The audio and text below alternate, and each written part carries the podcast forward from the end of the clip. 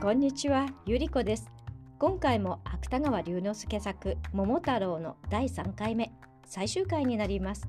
ではお聞きください。桃太郎はこういう罪のない鬼に建国以来の恐ろしさを与えた。鬼は金棒を忘れたなり、人間が来たぞと叫びながら、ていていとそびえたヤシの間を右往左往に逃げ惑った。進め進め。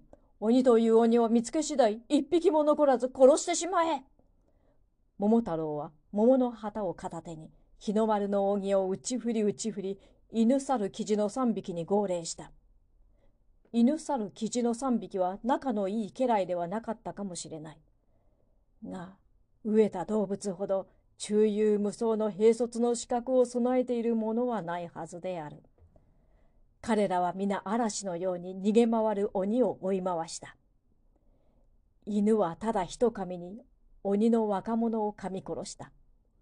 生地も鋭いくちばしに鬼の子供を突き殺した。猿も。猿は我々人間と親類同士の間柄だけに鬼の娘を絞め殺す前に必ず領辱を欲しいままにした。あらゆる罪悪の行われた後、とうとう鬼の酋長は命を取り留めた数人の鬼と桃太郎の前に降参した。桃太郎の得意は思うべしである。鬼ヶ島はもう昨日のように極楽町のさえずる楽土ではない。ヤシの林は至る所に鬼の死骸をまき散らしている。桃太郎はやはり旗を片手に三匹の家来を従えたまま平雲のようになった鬼の酋長へ厳かにこう言い渡した。では格別の憐憫により貴様たちの命は許してやる。その代わりに鬼ヶ島の宝物は一つも残らず献上するのだぞ。はい、献上いたします。なお、その他に貴様の子供を人質のために差し出すのだぞ。それも承知いたしました。鬼の酋長はもう一度額を土へすりつけた後、恐る恐る桃太郎へ質問した。私どもはあなた様に何か無礼でもいたしたため、ご征罰を受けたことと存じております。しかし実は私をはじめ、鬼ヶ島の鬼はあなた様にどういう無礼をいたしたのやらとんと合点が参りません。ついてはその無礼の次第をお明かしくださるわけには参りますまいか。桃太郎は悠然とうなずいた。日本一の桃太郎は犬猿生地の三匹の忠義者を召し抱えたゆえ鬼ヶ島へ征伐に来たのだ。ではそのお三方をお召し抱えなすったのはどういうわけでございますか？それはもとより鬼ヶ島を征伐したいと志したゆえきびだんごをやって召し抱えたのだ。どうだ？これでもまだわからないといえば貴様たちも皆殺してしまうぞ。鬼の酋長は驚いたように三尺ほど後ろへ飛び下がるといよいよまた丁寧にお辞儀をした。日本一の桃太郎は犬猿生地の三匹と人質に取った鬼の子供に宝物の車を引かせながらとくとくと故郷へ凱旋した。これだけはもう日本中の子供の塔に知っている話である。しかし桃太郎は必ずしも幸福に一生を送ったわけではない。鬼の子供は一人前になると万人の生地を噛み殺した上、たちまち鬼ヶ島へ蓄電した。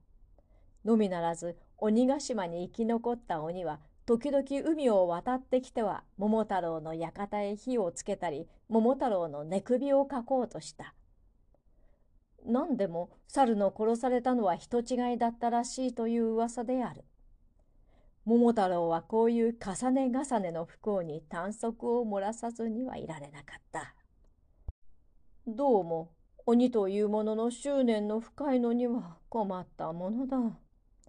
やっと命を助けていただいたご主人の大恩さえ忘れるとはけしからぬやつらでございます。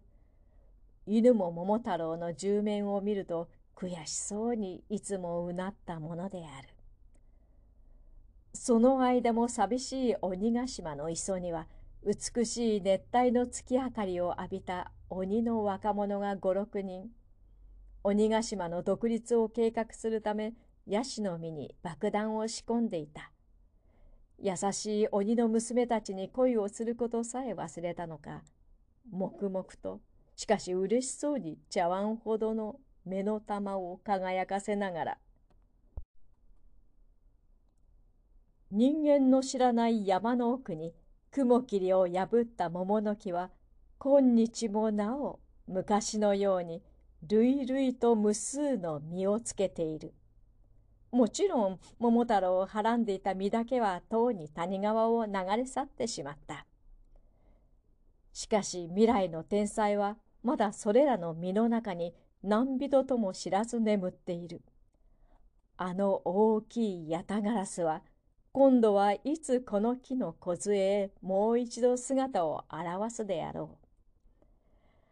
ああ、未来の天才はまだそれらの実の中に何人とも知らず眠っている。